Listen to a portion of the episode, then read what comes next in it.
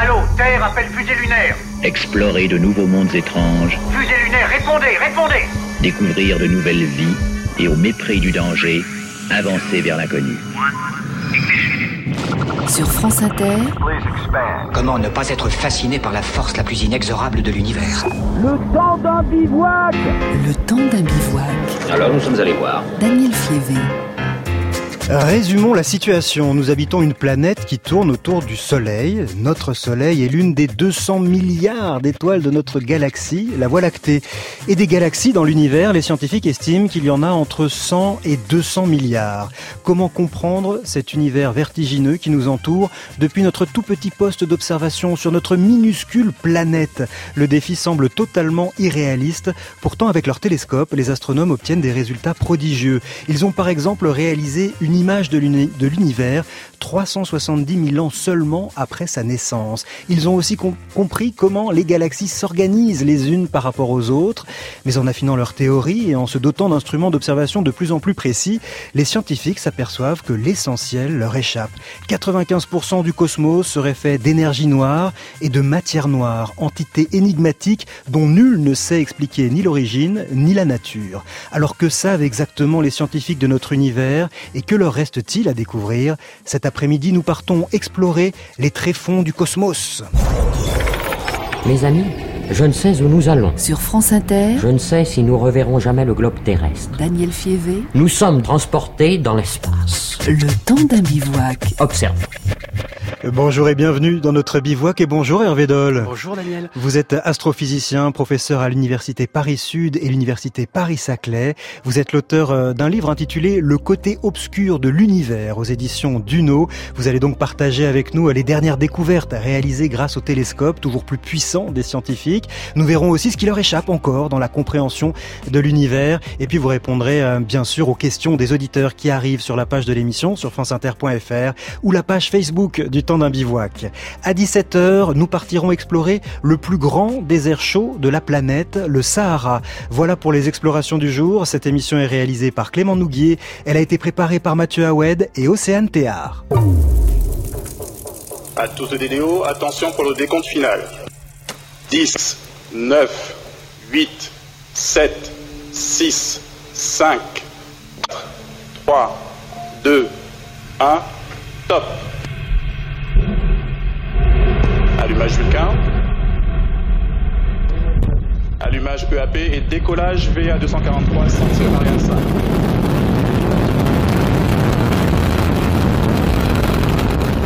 On ouvre ce bivouac avec le centième décollage de la fusée Ariane 5 en 2018. C'est un moment fort dans la vie d'un astrophysicien, le, décollage d'une fusée. C'est d'ailleurs en assistant au décollage d'une fusée au siège de l'Agence spatiale européenne en 1995 que vous avez eu le déclic, Hervé Doll. Bah complètement. J'en ai encore des frissons en entendant votre son et puis en repensant à ça à l'époque. Alors l'astrophysique, j'avais envie d'en faire depuis tout petit, mais entre l'image un peu romantique qu'on en a quand on est enfant, regarder les étoiles, l'été, etc. en famille, et puis le, le métier qui est beaucoup plus technique, il y avait un- une, une différence. Et effectivement, quand j'étais à l'époque en DEA, donc l'équivalent du master 2 aujourd'hui, euh, j'ai eu la chance d'assister bah, avec avec euh, des copains de promo au décollage d'ISO et, et, et Donc ISO, c'est un satellite qui était dans la coiffe de la fusée. hein, c'était voilà exactement. C'était un satellite européen, le premier grand satellite européen qui, qui allait découvrir plein plein de choses que j'allais faire pendant ma thèse à l'époque. C'était une nouvelle fenêtre vers l'infrarouge, qui est une, une nouvelle couleur qu'on qu'on n'avait pas à l'époque. Et un de mes professeurs, Jean-Loup Puget, euh, nous nous avait invités, nous avait permis de, de venir. Et on, et on sentait la tension dans cette salle. C'était à Paris, hein. Euh, une tension. En plus, le, le, le tir avait été reporté, et puis, et puis on voyait que c'était 20 ans de leur vie qui, qui se déroulaient sous, sous leurs yeux. Alors nous, on était jeunes étudiants, on était là un petit peu euh, tranquille, mais on sentait cette tension. Et puis après, tout le monde s'est congratulé. Et en fait, c'est le début d'une aventure, parce que le lancement n'est qu'une étape importante, certes, mais qu'une étape. Et après, on a vu les résultats, j'ai travaillé dessus, et, et c'est vraiment un moment, un moment magique et, et majeur, parce que c'est, c'est des nouveaux résultats qui vont arriver. Ouais. Et si les scientifiques sont à ce point crispés et retiennent leur souffle, c'est que euh, la création du la construction du satellite, ça prend du temps. Une mission euh, de cet ordre, c'est des années et des années de travail. Si la fusée euh, part en fumée au décollage, s'il y a un problème au moment de la mise en orbite, tout ça tombe à l'eau et il faut tout reprendre à zéro. Et il faut tout reprendre à zéro. Alors, dans l'histoire quand même du spatial européen et voilà, et états-unien, mettons, les échecs sont quand même très très rares. Hein. Les équipes euh, voilà, d'ingénieurs, d'industriels, etc., de scientifiques sont quand même très très très au point, euh, avec les Russes aussi. Donc les, les, euh, les, les, échecs sont marquants, évidemment, surtout quand, quand il y a des morts. Mais là, là, on parle que de missions automatiques pour la science. Les, échecs sont quand même très très rares, mais euh, le risque est là. Hein. C'est. Mon, mon, mon, chef, quand je, quand je travaillais pour la NASA aux États-Unis, me disait, c'est le professeur George Weki, il me disait, c'est quand même étonnant que l'esprit humain, qui était quand même programmé pour pour s'échapper au lion dans la savane et trouver à manger, ait réussi à euh, imaginer des systèmes tellement complexes avec des millions de raisons qui puissent qui font que ça, ça pourrait ne, ne pas fonctionner, et ben réussit quand même à aller dans l'espace. Ouais. Alors on envoie différentes sortes de télescopes comme ça hein, dans, dans l'espace. Pourquoi justement euh, on, on, place ces instruments euh, au-dessus de nos têtes alors qu'on peut aussi, d'ailleurs on le fait toujours, en mettre sur le sol? Oh non, mais même dans le sous-sol, sous la mer, sous la glace et, et en dessous des montagnes. L'idée générale, c'est d'essayer de, de, comprendre euh, quelles sont nos origines, d'où venons-nous, euh, quelle est l'origine de la Terre, vous l'avez dit au début, euh, l'origine du système solaire, de la galaxie, de quoi est fait l'univers, quelle est son origine. Et pour ça, euh, observer avec un seul type de télescope euh, apporte des réponses, mais n'est pas euh, suffisant. Et on a découvert dès les années 1930 qu'il y avait d'autres types de lumière que la lumière auxquelles nos yeux sont sensibles. C'était les ondes radio, bah, les ondes radio qui nous trans qui transportent notre voix aujourd'hui sur France Inter par la bande FM. Et on s'est rendu compte qu'en fait, il y a d'autres ondes lumineuses, les ultraviolets, les infrarouges, les rayons X, etc mais l'essentiel de ces rayonnements sont invisibles depuis le sol terrestre grâce à l'atmosphère qui nous protège. En fait, si, si nous sommes là à en parler, c'est que l'atmosphère nous protège de ces rayonnements en partie nocifs, pas tous.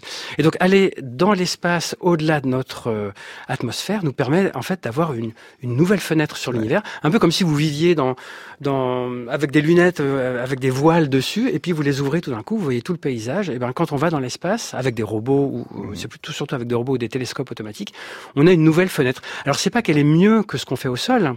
Mais elle est, complémentaire. Est elle est complètement complémentaire. Alors une des missions euh, dans laquelle vous avez été particulièrement impliqué, c'est la mission Planck. Euh, alors euh, dans les premières images réalisées par le télescope Planck qui avait été mis en orbite et puis qui, qui ont été publiées, ça a suscité un enthousiasme fou jusque sur notre antenne. Intersoir. Des photos de l'univers plus précises que jamais. Ce sont des images assez incroyables que vient de livrer le satellite européen Planck. Photographie du cosmos 380 000 ans après le Big Bang. Autrement dit, la prime jeunesse de l'univers comme on ne l'avait jamais vu, Sophie Becherel. Oui, et on aurait tort de ne pas s'enthousiasmer comme les astrophysiciens à la vue de cette image de l'univers bébé qui a des airs de nymphéa de Monet.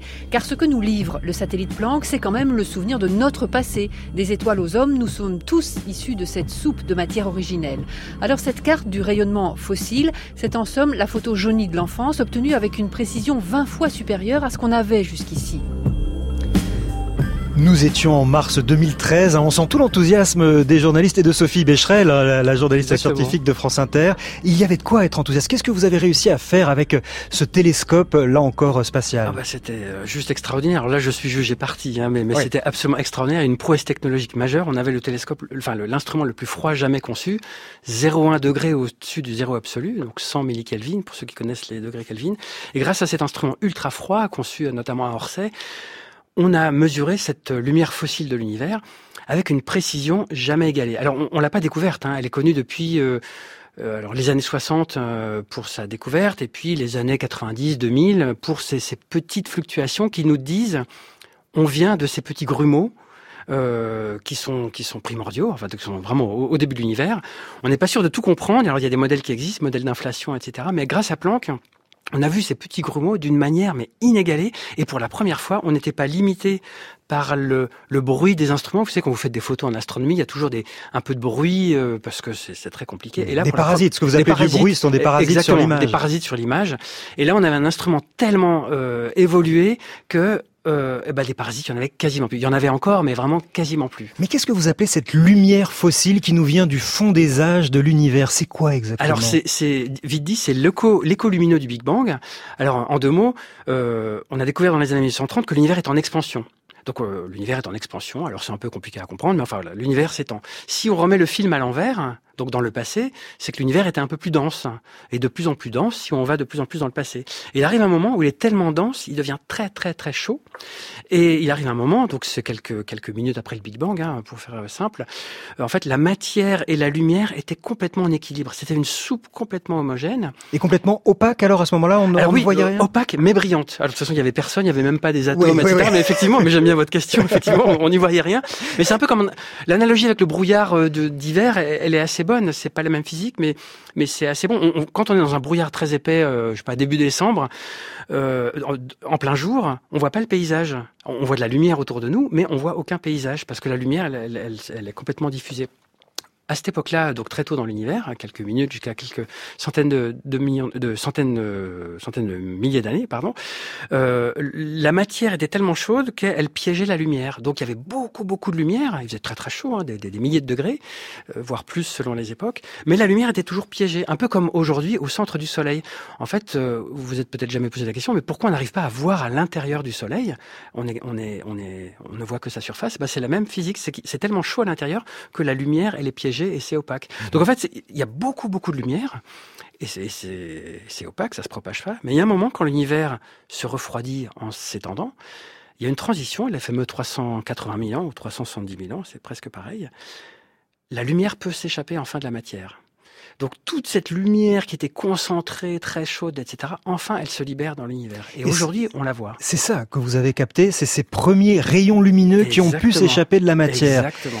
Ils se sont échappés, vous l'avez dit, il, euh, 380 000 ans après Le Big Bang. le Big Bang. Donc on est euh, 13 milliards euh, d'années euh, en arrière. Comment vous avez capté ce rayonnement lumineux qui a été émis il y a 13 milliards d'années? Alors il y a un côté facile, a un côté difficile. Le côté facile, c'est qu'en fait, ce rayonnement nous baigne complètement.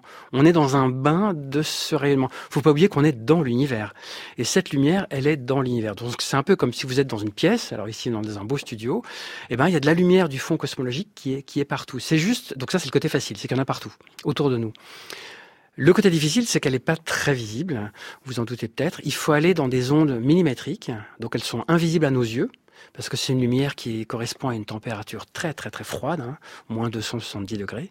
Donc c'est comme si vous aviez euh, de la lumière euh, issue d'un corps à, à moins 270 degrés. Donc il faut aller observer avec des, des micro-ondes, un peu comme ce qu'il y a dans, dans nos fours, mais sauf que là on, on fait pas de l'émission, on fait de la réception. Et donc c'est pour ça qu'il fallait cet instrument ultra froid qui, qui s'appelait Planck HFI pour capter un à un ces petits photons très faibles, mais qui sont très très nombreux. Et le problème, c'est que, par exemple, un des problèmes, il y en a eu beaucoup, mais vous parliez de Voie lactée tout à l'heure, qui est notre galaxie, qui est très belle, qu'on peut voir l'été avec, euh, bah là, si vous allez dans, à la campagne la nuit, vous voyez cette belle Voie lactée.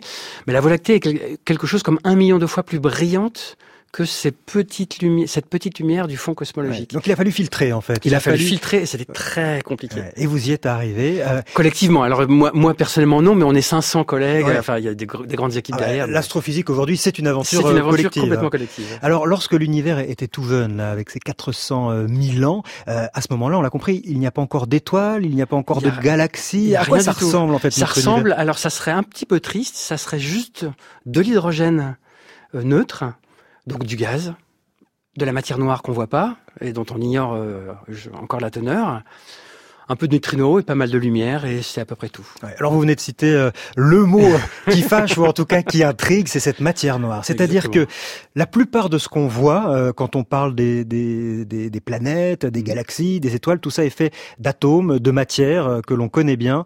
Mais en fait, tout ça, euh, c'est à peine 5% Exactement. de ce qui constitue réellement notre univers. Alors, il en manque un sacré morceau. Il est fait de quoi ce sacré morceau Alors, il manque un très gros morceau, et ça, avec le satellite l'a- et, et d'autres données qu'on a combinées, on, on l'a bien mesuré. Il y a à peu près, donc si vous prenez 100%, on appelle ça le camembert cosmique, hein, donc vous prenez un camembert, vous mettez à peu près 5%, c'est les atomes, on appelle ça la matière ordinaire ou la matière baryonique, c'est tout ce qu'on connaît dans notre quotidien, les atomes, etc. Il y a à peu près 26% qui est de la matière noire, et le reste, alors je sais plus combien, si ça fait 72% ou 69, enfin, j'ai j'ai plus les, les derniers chiffres, mais enfin vous faites la différence, c'est de l'énergie sombre ou dark energy, énergie noire. Alors la question qui, qui, qui vient tout de suite, c'est mais comment on arrive à savoir ce que c'est, euh, sachant Ouais. qu'on ne sait pas ce que c'est Voilà. Enfin, à savoir que ça existe, Exactement. même si on ne sait pas du tout ce que c'est. Alors l'analogie que je donne souvent, c'est euh, l'air que nous respirons. Nous respirons de l'air tous les jours. Voilà. Quand on, quand on s'évente, on sent bien de l'air sur nos joues. Mais personne n'a jamais vu des molécules d'air, qui sont voilà, de l'azote, de l'oxygène, etc. Donc même si on ne voit pas l'air, on sait qu'il est présent, notamment par sa température. On voit bien quand il fait chaud, quand il fait froid, et par sa pression. Voilà, pression, température. Donc même si on ne voit pas quelque chose, si on peut mesurer sa pression et sa température, on peut quand même dire des choses. Et euh, les scientifiques du 17e, 18e siècle ont, ont, découvert plein de choses sur l'air sans, sans le voir vraiment. Mmh.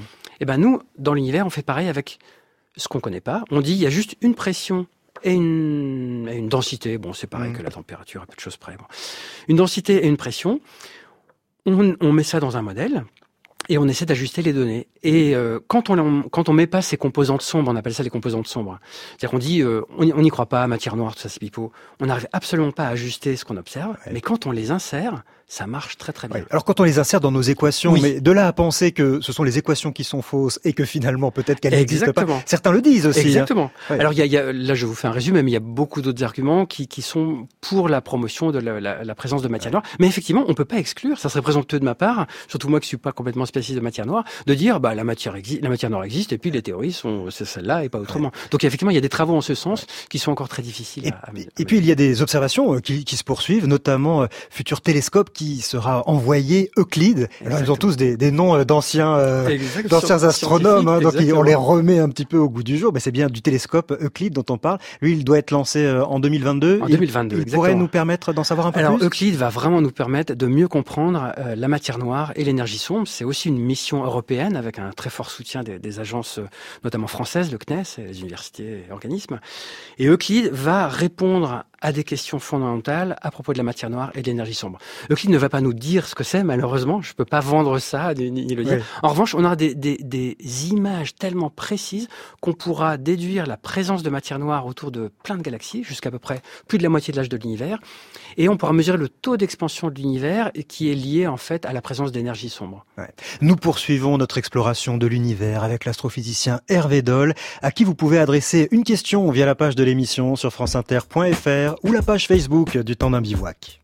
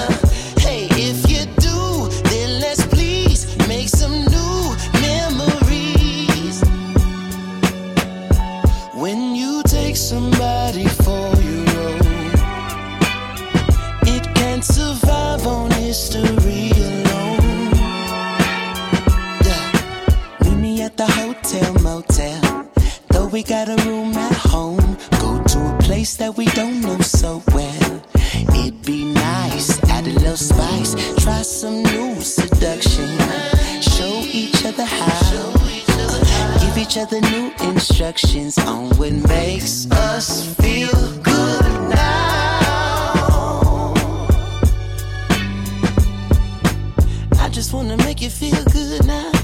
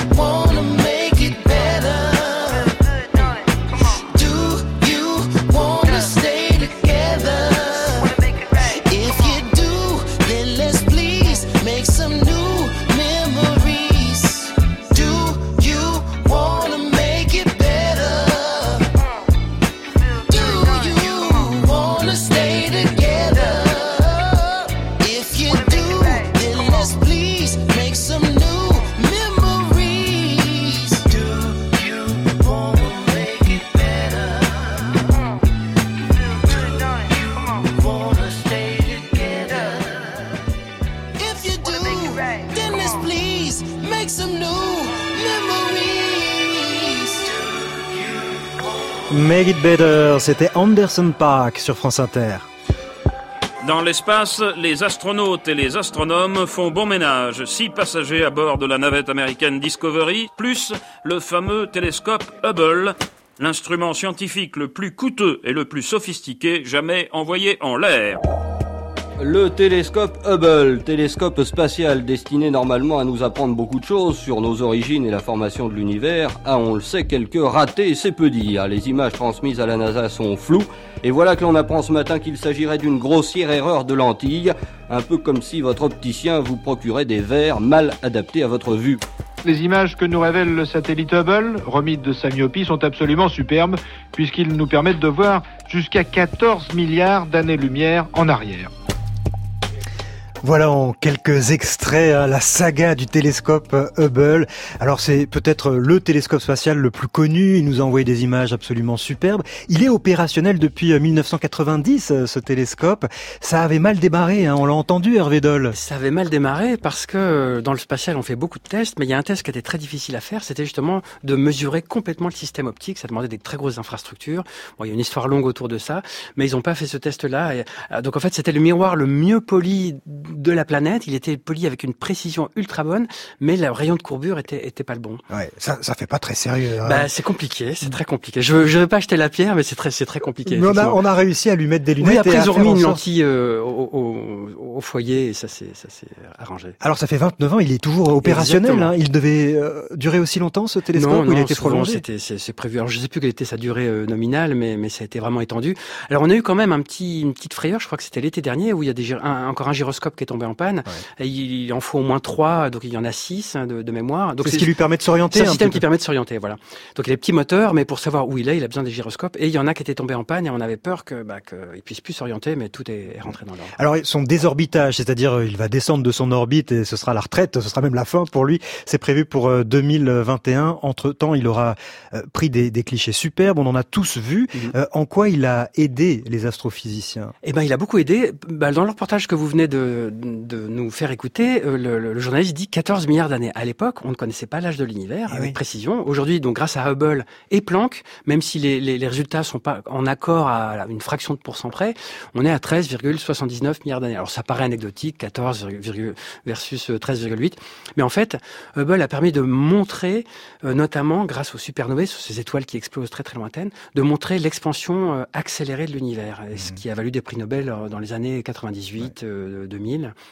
Donc ça a permis de découvrir plein plein de choses, des planètes du système solaire jusqu'aux confins de l'univers, avec euh, voilà cette expansion accélérée. Mais Hubble n'a pas été hyper loin, il est allé quand même très très loin. Alors euh, je pourrais donner les chiffres, mais je vais pas embrouiller tout le monde. Il est allé très très loin pour voir des galaxies lointaines, mais ce sont encore des galaxies presque normales. Voilà, donc on voudrait aller encore un petit peu plus loin. Alors il regarde dans le visible, euh, Hubble. Hubble regarde dans le visible essentiellement, un petit peu dans l'ultraviolet et un petit peu dans l'infrarouge. C'était mes, collègues d'Arizona qui, qui ont fabriqué la caméra qui observait dans l'infrarouge, mais elle avait une durée de vie limitée à cause du refroidissement. Donc aujourd'hui, Hubble n'observe que, que dans, dans le visible essentiellement. C'est intéressant et intrigant hein, cette idée qu'on peut regarder le ciel avec euh, des yeux que nous n'avons pas vraiment et capter des, des lumières, des longueurs d'onde euh, auxquelles on n'a pas accès directement Exactement. avec nos Bah, yeux. vous, vous pouvez faire l'expérience avec votre smartphone, hein, selon la marque. Hein, je vais pas faire de pub, mais si vous prenez une télécommande hein, de télé, par exemple, et que vous euh, mettez votre smartphone en, en position vidéo et que vous filmez la télécommande, vous verrez la petite lumière s'allumer, la petite lumière infrarouge. Or, vous la voyez pas avec vos yeux. Donc, en fait, votre smartphone déjà détecte de l'infrarouge proche. Alors, selon la marque, hein, il faut Ouais, plusieurs marques, vous verrez. Donc, en fait, même dans l'expérience presque quotidienne, on peut imaginer qu'il y a des lumières invisibles. Est-ce que si on, on regardait le ciel, alors depuis la Terre, vous nous avez dit, euh, il y a quand même la- la- l'atmosphère qui, L'atmosphère qui qui protège un petit peu, mais si on regardait avec nos yeux euh, l'univers, on, on verrait des, un ciel étoilé. Ça ressemble à quoi si on le regarde dans l'infrarouge ou dans euh, l'ultraviolet? Alors c'est assez différent, c'est ça qui est fascinant. Alors nous on reçoit des images en, en fausse couleur quand on recode, hein, mais, mais les signaux que nous envoient nos satellites infrarouge et UV nous montrent un ciel complètement différent. Par exemple, euh, dans l'infrarouge que je connais un peu mieux, vous avez quasiment tout le ciel est brillant à cause de la poussière dans la Voie lactée. Notre Voie lactée qu'on voit un peu lumineuse dans, dans le ciel d'été avec nos yeux sur Terre, en fait est très très très brillante dans l'infrarouge et s'étend sur un peu plus de la moitié du ciel. Donc en fait vous verriez une sorte la moitié du ciel très très brillante dans les longueurs d'onde infrarouges. C'est un monde tout aussi réel et qui existe tout autant que celui que nous percevons avec nos yeux. Mais voilà, quand mais, on le regarde mais différemment, on n'est pas exactement il a, sensible. il a une autre allure. Alors vous avez dit Hubble, il nous a permis de regarder loin, mais on pourrait aller encore plus loin. Et déjà, euh, les, les satellites, télescopes euh, qui permettront de le faire euh, sont déjà quasiment euh, prêts à être envoyés. Quasiment opérationnel. Alors euh, il y a JWST, donc le James Webb Space Telescope, qui va être le successeur de Hubble, qui est un, un, un télescope NASA. Mais ne l'oublions pas, ESA aussi, hein, parce que Mhm. Hubble a aussi une contribution européenne. Alors Donc là, je- ESA, c'est l'agence spatiale Spatiale européenne, européenne, voilà. c'est la NASA de l'Europe. Exactement. Donc il y a aussi une contribution. Voilà, faut, faut faire cocorico européen aussi de temps en temps. Et le James Webb va être lancé d'ailleurs par une Ariane 5, parce que Mhm. figurez-vous que nos amis américains n'ont pas de lanceur assez puissant pour envoyer le James Webb. bon, soit dit en passant. Et pas pour les Américains. Voilà, non, mais voilà, mais ils font un, un beau James Webb qui en fait, ça sera le plus grand télescope jamais envoyé. Il aura un diamètre de 6 mètres 50. Alors 6 mètres 50, on peut pas le mettre dans une fusée. Eh oui. C'est trop grand. Donc ce qu'ils ont fait, c'est qu'ils l'ont replié en trois morceaux. Et là, ça rentre dans la coiffe, en haut de la fusée. Ariane 5 partira dans voilà 2021, je crois. Quand vous dites on a replié, c'est le c'est le miroir. Le hein. miroir. Donc on imagine la précision du travail de, de mettre un, un miroir en plusieurs parties, hein, en pièces détachées. Alors il est en plusieurs parties, effectivement. Si les gens se posent la question, on Oui, ne peut pas plier un, on- un on ne miroir, plie pas le euh, miroir. circulaire. En fait, c'est plusieurs petits miroirs hexagonaux. Enfin, ils font quand même presque 2 mètres euh, chacun. Et en fait, avec ces miroirs hexagonaux, quand on les replace, ça fait une sorte de cercle. Et ils sont repliés en trois morceaux, effectivement. Et une fois que euh, J- euh, JWST sera, sera dans l'espace, il sera déployé. Et pendant plusieurs semaines, il y aura des tests pour aligner chacun des miroirs à la fraction de micron près donc 10.6 mètres, euh, pour, pour que le, le miroir soit parfait et, et les observations pourront commencer. Tout ça à combien de milliers de kilomètres euh, de Alors la le Terre? kilomètre, je sais pas trop, mais ça sera si, ça sera 1 500 000 kilomètres, Ah c'est-à-dire c'est le point de la Grange L2, donc c'est quatre fois la distance Terre-Lune, comme ça. Planck et Herschel. Donc c'est-à-dire qu'on est en train de parler de de- d'opérations de précision au, au micromètre près à 1 million 500 000 kilomètres de la euh, Terre. de la Terre. Oui, il faut quand même une technique. Alors j'espère qu'on on fera pas le même coup qu'avec Hubble et qu'il sera pas myope euh, cette, cette Alors, euh, des indiscrétions que de, de mes collègues américains nous disent que le, le- l'un des fabricants, qui, sont, qui est une grande compagnie américaine, ont déjà construit ce, ce genre de télescope. Malheureusement, pas pour regarder l'univers, mais pour regarder le sol pour les militaires. Voilà. D'accord. Alors on, il permettra de regarder jusqu'où ce James Webb Alors télescope? le James Webb permettra, avec une forte contribution européenne, notamment les instruments du CEA, etc., de regarder, on espère, les premières galaxies. Alors une grande énigme qui est qu'est-ce qui est arrivé en premier, des étoiles ou des galaxies? Alors en fait c'est un peu un faux problème, on, comprend un peu comment les choses se sont passées, mais, mais les premières étoiles dans les premières galaxies, on a du mal à comprendre comment ça s'est vraiment passé. Et James Webb, avec ses observations visibles et infrarouges, devrait nous permettre, dans une certaine mesure, de repousser les limites de Hubble actuellement et d'aller beaucoup plus loin. Alors, euh, je vais peut-être pas vous donner des chiffres, mais euh, en gros, au lieu de Hubble voyait en gros les 500 premiers millions d'années. Et euh, James Webb devrait réussir à aller jusqu'aux 200 premiers millions d'années. Ce sont des, vous, vous le dites d'ailleurs de façon tout à fait naturelle, mais ce sont des, des machines à remonter le temps. C'est-à-dire que plus on voit loin et plus on voit tôt. C'est vrai. Alors j'ai oublié. Effectivement, pour pour moi c'est un peu évident. À, à cause de la finitude de la vitesse de la lumière, la, la lumière euh, se propage à une vitesse finie, à 300 000 km à la seconde. Mais mais l'univers est tellement grand qu'en fait la lumière met beaucoup de temps à nous parvenir. Alors là, je vous vois de- devant moi tel que vous étiez il y a une fraction de seconde. Mais si je regarde la Lune, la Lune est à une seconde lumière de nous. Euh, le Soleil est à 8 minutes lumière. euh, les planètes euh, voilà lointaines du système solaire quelques heures. Plus on va loin, plus en fait on regarde dans le passé. Donc en fait, on remonte le temps de manière complètement naturelle grâce à la lenteur entre guillemets de la lumière. Oui, à la lenteur, tout est relatif. hein. Exactement. On, on est d'accord. Pour le, à ce jour, on n'a jamais vu une galaxie euh, euh, naissante, une toute première galaxie? Alors euh, c'est compliqué parce qu'en fait les galaxies se forment par par morceaux et par euh, par hiérarchie. Donc en fait même aujourd'hui il y a des galaxies qui se forment pas très loin de nous, mais disons elles sont dans un milieu contemporain. Nous ce qu'on aimerait voir c'est des galaxies. Donc pour répondre à votre question, on a déjà vu des galaxies très très jeunes.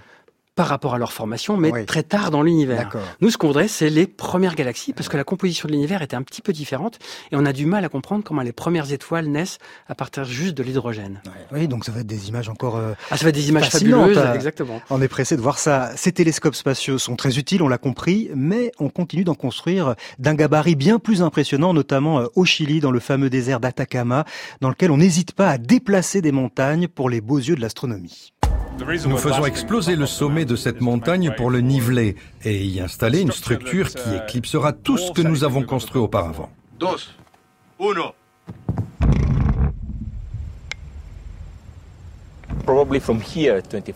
Peut-être que depuis ici, à 25 km de distance, ça a fait juste un petit pouf.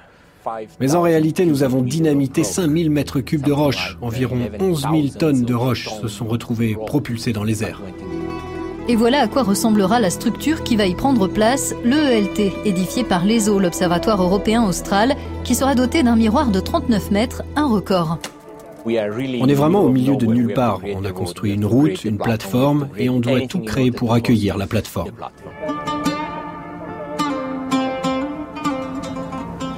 Il y a un tas de difficultés. Il faut fabriquer les pièces en Europe ou ailleurs, les faire transférer ici. Ça fera énormément de conteneurs de pièces. Les assembler ici sur site, alors qu'il y fait sec, très sec, qu'il y a beaucoup de soleil et de rayonnement, et ensuite il faut faire tenir tout ça au sommet de la montagne.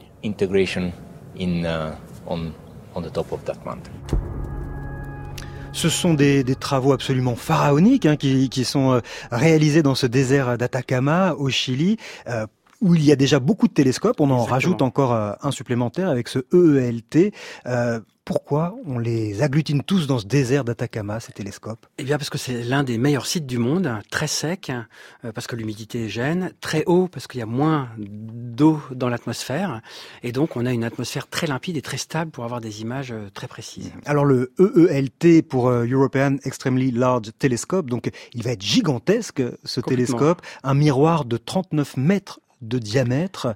Euh, c'est du jamais vu. C'est du jamais vu. Euh, aucun équivalent au monde. Euh, même les Américains ne feront, pas aussi grand, en tout cas dans les projets actuels. 39 mètres de diamètre. Alors j'ai vérifié parce que je suis sportif, mais pas pas en salle. c'est deux, deux, terrains de handball que, que de hand que vous mettez côte à côte et voilà. Et, dedans vous pouvez mettre un, un, télescope de 39 mètres. Ça va être extraordinaire. mais comme le James Webb dont on parlait un, un, instant, il aura quelques limitations. Donc en fait, il sera vraiment optimisé pour certains types d'observations. Alors vous pouvez donner exemple, James Webb Space Telescope détectera des galaxies dont on pensera que ce seront les premières galaxies, mais James Webb aura du mal à les confirmer tout seul. Qu'est-ce qu'on fera? On ira voir l'ELT, le, le télescope européen, on dira, est-ce que tu pourras nous faire des observations complémentaires? Notamment avoir des spectres, euh, c'est-à-dire avoir la composition, etc. Et c'est mm. seulement l'ELT qui pourra confirmer, notamment avec des instruments construits en, France, euh, que ces galaxies sont bien des galaxies primordiales. Donc c'est vraiment complémentaire. c'est-à-dire qu'on va avoir au sol l'ELT et en haut le James Webb euh, télescope. Ils regarderont la même galaxie et ils nous donneront... Pas au même moment, parce qu'il y, y, a un système de compétition, etc. Mais donc James Webb découvrira une première partie, on fera un tri et on dira, parce qu'on peut pas faire tout ce qu'on veut malheureusement, si on pouvait, ce serait formidable, on fera un tri et on enverra ça à l'ELT et euh, avec de la chance, on pourra les, les observer et avoir des confirmations. On poursuit nos observations de l'univers avec Hervé Doll dans un instant, le temps d'un bivouac cosmique sur France Inter. Words are flowing out like endless rain into a paper cup. They slither wildly as they slip away across the universe. Joy are drifting through my opened mind, possessing and caressing me.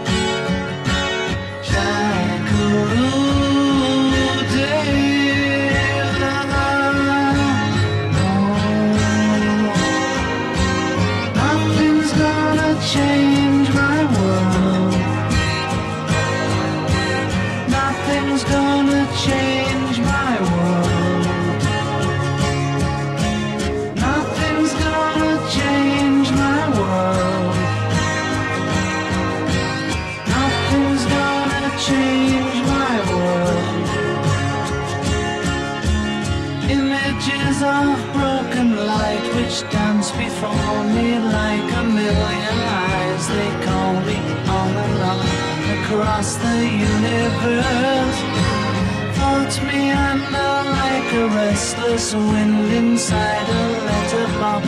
They tumble blindly as they make their way across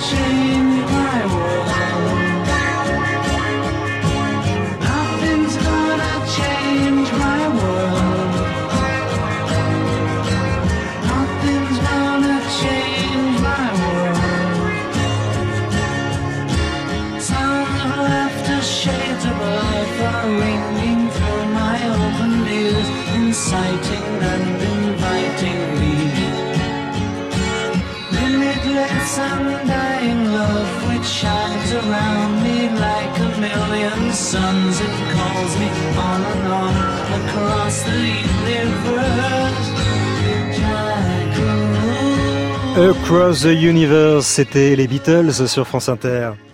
Pourquoi la nuit est noire? That is the question, comme dirait l'autre. La réponse paraît simple. Le soleil s'est couché et hop, c'est la nuit. Oui, mais alors, que voyez-vous dans un ciel sans nuages? Des milliers d'étoiles qui sont autant de petits soleils qui scintillent dans le ciel. Et pourtant, sur Terre, c'est la nuit. Par exemple, éteignez la lumière dans une pièce. C'est le noir complet. Mais si vous allumez la guirlande de votre sapin de Noël, ça éclaire aussi le salon, pas seulement le sapin. Mais ça ne marche pas avec les étoiles puisque la nuit reste désespérément noire. Étonnant, non? Eh oui, pourquoi il fait noir la nuit On voit là une question euh, simple, mais qui mérite d'être posée. Hervé Doll, auteur de Le côté obscur de l'univers aux éditions euh, Duno, vous aimez particulièrement cette question J'adore cette question parce qu'elle est très simple, très naïve et très profonde, et sa réponse euh, oblige à, faire des développements scientifiques contemporains et très intéressants. Alors en deux mots, pourquoi la nuit est-elle noire? Eh bien, comme l'évoque votre petit son, toutes les étoiles normalement devraient rayonner, enfin rayonnent, envoient de la lumière, et l'univers devrait être rempli de lumière au bout d'un moment s'il y a une infinité d'étoiles, même si l'univers est infini. Ça, nos, nos, anciens, dans les siècles passés, l'avaient, euh, avaient identifié le problème. Donc c'était un paradoxe, en fait. Et c'est euh, au 19e siècle, c'est pas un scientifique, c'est Edgar Allan Poe qui le premier a dit, donc c'était une intuition, il pouvait pas le, le, prouver scientifiquement, il a dit, mais si les étoiles ne sont pas éternelles, peut-être que ça expliquerait le fait que bah, la nuit est noire parce que euh, les étoiles ne rayonnent pas éternellement, elles sont pas allumées tout le temps pour reprendre l'analogie de, la guirlande. Et c'est euh, voilà début euh, début du XXe siècle, fin XIXe, que Lord Kelvin a prouvé effectivement que les étoiles n'étaient pas éternelles. Elles avaient une durée de vie. Alors il a eu des complications pour le mesurer, mais pour, l'estimer, mais, mais, il avait raison essentiellement. Et donc tout allait bien au début du XXe siècle. La nuit est noire parce que l'univers est infini. Il y a plein d'étoiles, mais elles vivent une durée courte par rapport à l'éternité. Hein. Et comme dit Woody Allen, l'éternité c'est long, euh, surtout vers la fin, voilà. Donc donc ça allait. Mais patatras, dans les années 1930, on découvre l'expansion de l'univers, 1920-1930. Donc l'univers s'étend. Et comme on l'évoquait tout à l'heure, si on remonte l'histoire à l'envers, donc si on regarde dans le passé, l'univers était beaucoup plus dense et beaucoup plus chaud. Et là, il y a cette fameuse lumière du fond cosmologique qui baigne tout l'univers. Donc en fait, la nuit n'est pas noire parce que l'univers et la nuit sont remplis d'un rayonnement qui vient directement du Big Bang. Alors pour nos yeux, la nuit est vraiment noire parce que nos yeux ne sont pas sensibles à ce rayonnement du, du, Big Bang, ce rayonnement cosmologique. Mais effectivement, avec des satellites comme Planck ou d'autres, si on avait des, des, lunettes spéciales qui observent le, les micro-ondes, on verrait un univers brillant. Donc en fait, la nuit n'est pas noire, elle est remplie de cet écho lumineux du Big Bang. Donc c'est une histoire euh, amusante. Ouais, pourquoi il fait noir la nuit? La question était enfantine, la réponse euh, l'était beaucoup moins. Euh, nous allons rester dans l'enfance avec Jérémy Querenet et sa chronique en partenariat avec le CNES, l'agence spatiale française.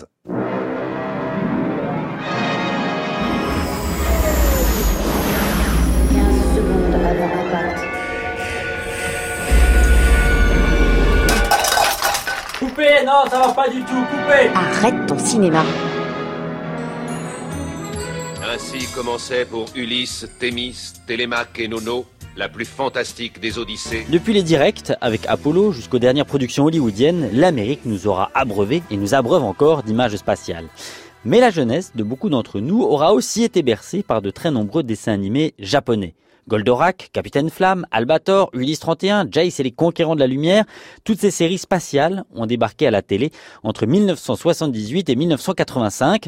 Toutes sont entièrement ou en grande partie produites au Japon, la plupart d'entre elles provenant même d'un unique studio. Mais c'est le Capitaine Flamme Oui, c'est lui Et lui, c'est le professeur Simon Et c'est Krag, le robot pas la peine d'aller chercher très loin l'inspiration principale de ces séries. Elles ne font plus référence à la réelle conquête spatiale, mais à Star Wars. Le premier volet de la guerre des étoiles sort en 1977 et dès l'année suivante, donc, la télé japonaise diffuse les premiers épisodes de Capitaine Flamme et de Albator. Premier emprunt à George Lucas, on retrouve partout cette même idée que l'espace, c'est bien petit, on s'y dépasse plus vite que la lumière et on passe en quelques secondes d'une galaxie à une autre. Mais surtout, on retrouve partout le même genre de casting, un héros valeureux entouré de filles amoureuses, de vieux sages et de quelques robots espiègles. J'ai cru voir un étrange visage. Et toi Oui, on aurait dit un ancien dieu grec. Un dieu grec au 31e siècle Comment cela est-il possible, Ulysse? Comme dans Star Wars, les vrais héros de ces dessins animés sont les vaisseaux spatiaux. L'Odysseus d'Ulysse 31 en forme de cyclope, l'Atlantis d'Albator en forme de cuirassé pirate, le Cyberlab du Capitaine Flamme ou encore la Caravelle de Jace, les vaisseaux ont marqué les esprits sûrement autant que leurs En pilotes. leur temps, Vasco de Gama et Christophe Colomb avaient été de grands voyageurs qui étaient partis à la recherche du monde de leurs rêves.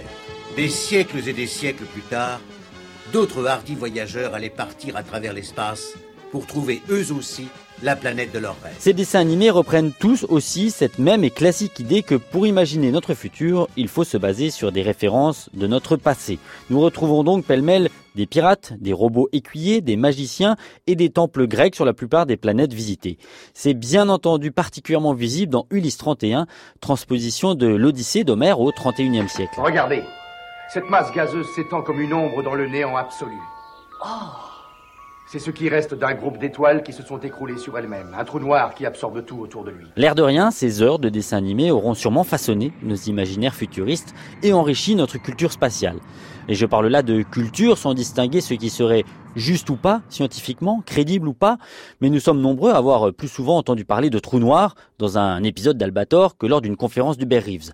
Sans forcément y prêter attention, sans forcément tenter de comprendre de quoi il était question, les enfants des années 80 ont grandi en entendant parler quotidiennement d'étoiles, de galaxies, d'atmosphères respirables, de vitesse de la lumière ou de gravité. En l'an de grâce 2980, les terriens nagent dans l'opulence.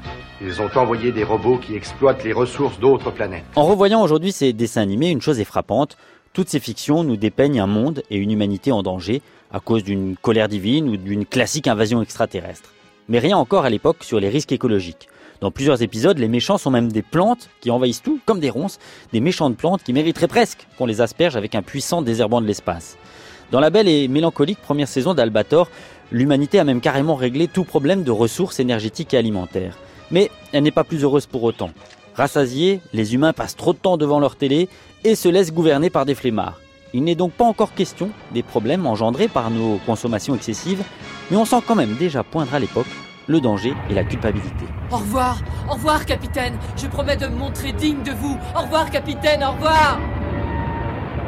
Oui, au revoir euh, Jérémy Querenet, merci pour tout. Euh, Vous pouvez retrouver euh, toutes les chroniques de Jérémy sur le site du CNES dont nous sommes partenaires, cnes.fr.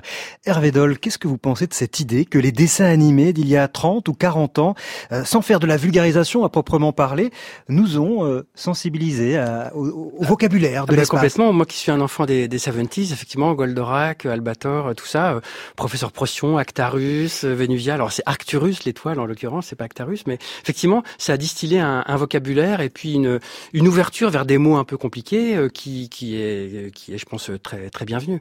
Vous qui intervenez euh, parfois dans les classes de primaire ou de collège pour euh, parler d'astronomie, vous trouvez que les, les jeunes sont euh, au courant, ont une bonne culture astronomique?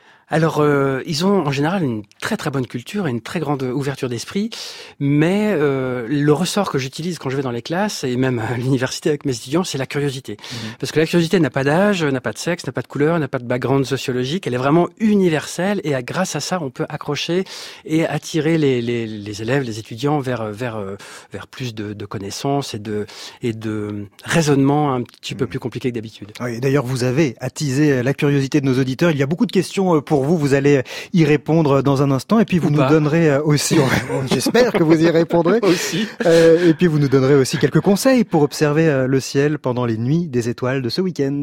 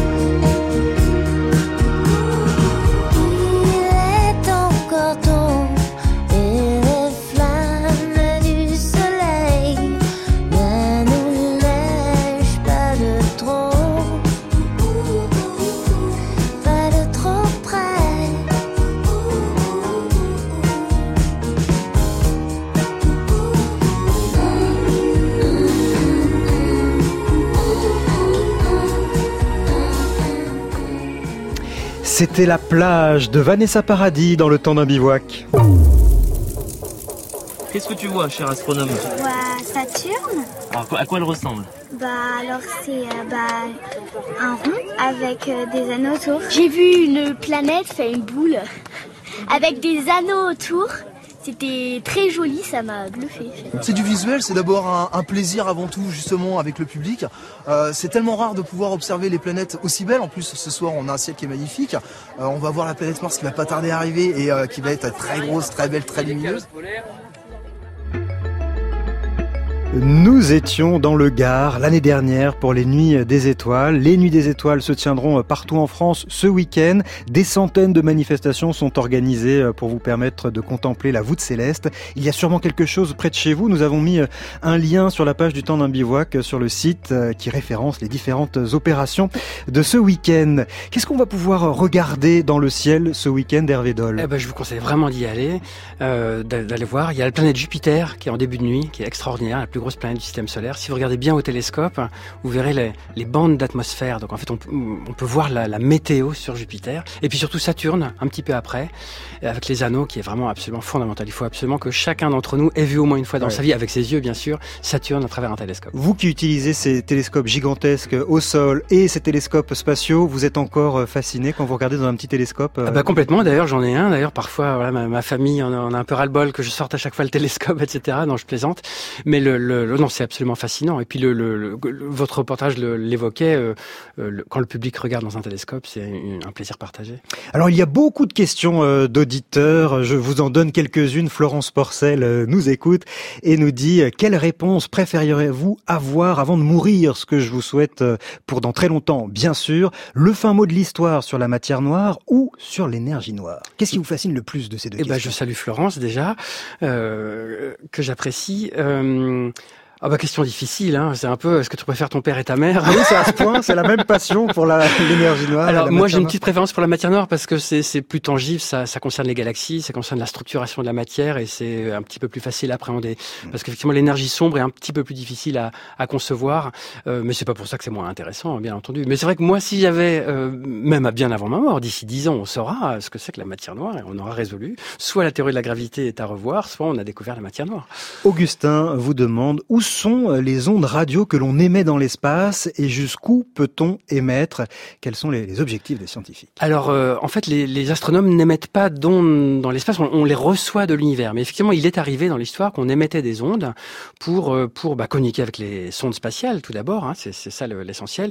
Et puis, effectivement, dans les années 70, il y a eu un message qui a été envoyé pour une hypothétique civilisation euh, lointaine. Euh, voilà, ça a duré quelques minutes. Bah, en fait, le signal, une fois qu'il est envoyé, il va jusqu'à l'infini. Mais nous, ce qu'on fait surtout, c'est qu'on reçoit, on écoute et on observe l'univers avec les ondes. Mhm. Mais radio. les ondes radio que France Inter émet, est-ce qu'elles Ah oui, qu'elles partent Elles dans, partent- dans l'univers Elles partent au fin fond de l'univers et en fait nous créons du bruit, du bruit radio et, et si une civilisation lointaine a des radiotélescopes aussi sensibles que les nôtres, on pourrait écouter France Inter d'une lointaine exoplanète. Alors tenons-nous bien, hein, peut-être que l'on nous écoute très Soyons loin. polis. les trous noirs, vous demande Floriane qui précise qu'elle a 15 ans. Les trous noirs dans tout ça, qu'est-ce que c'est exactement? C'est vrai qu'on n'en a pas parlé. On n'en a pas parlé, effectivement, parce que les trous noirs sont en fait des, des- des petites choses, euh, très importantes et, fascinantes, mais petites à, l'échelle d'une galaxie.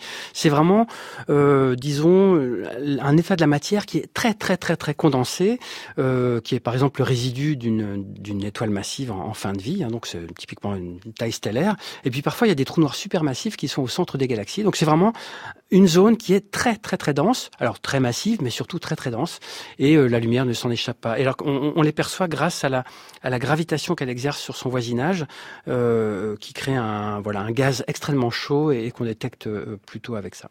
Là aussi, c'est la théorie hein, qui a d'abord prévu l'existence euh, des, des trous noirs, puis ensuite, on les a plus ou moins directement euh, observés. Souvent, la théorie précède euh, les observations, et c'est un peu le, le- le but de la démarche scientifique. Dans le cas de la matière, la matière noire et l'énergie sombre, c'est un petit peu l'inverse. Jean-Rémy vous demande sur la page Facebook de l'émission comment peut-on déterminer ou non la présence de la matière noire à l'aide du télescope Euclide? Alors Euclide va faire des images de milliards et de milliards de galaxies euh, euh, ultra fines et en fait on va observer autour de chaque galaxie la déformation des images des galaxies d'arrière-plan. Parce que la matière déforme les trajets lumineux.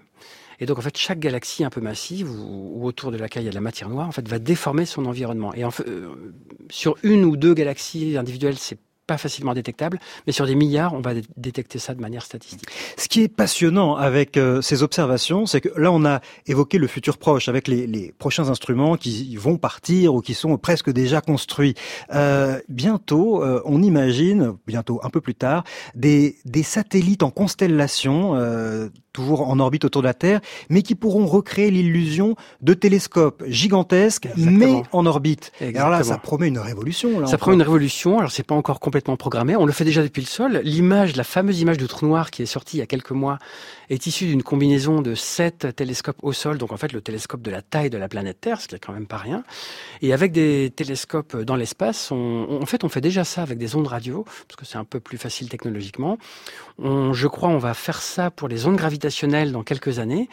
Euh, et euh, avec des observations, disons plus standards. Euh, je ne crois pas que ça soit encore prévu, mais c'est dans les dans les plans un peu, dans les dans les dans les hypothèses et dans les fantasmes des scientifiques d'avoir, comme vous l'évoquez, un télescope absolument géant à partir d'une combinaison de, de, missions spatiales. Ouais. On vous le souhaite, en tout cas, de disposer de tels outils pour avoir encore mille et une choses splendides à, à nous raconter. Merci Hervé Dole. Merci d'être passé par notre bivouac. Je rappelle le titre de votre ouvrage, Le côté obscur de l'univers, paru aux éditions Duno.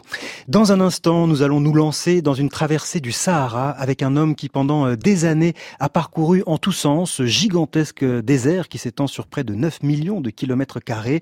Il a partagé la vie des peuples nomades, s'est lié d'amitié avec Théodore Monod. Sa passion et sa curiosité l'ont aussi euh, conduit à s'intéresser à l'histoire des explorateurs d'hier qui se sont aventurés, les premiers dans cette région du globe. Tenez-vous prêts, juste après le flash, Jean-Marc Duroux nous emmène bivouaquer avec lui dans le plus grand désert chaud de la planète.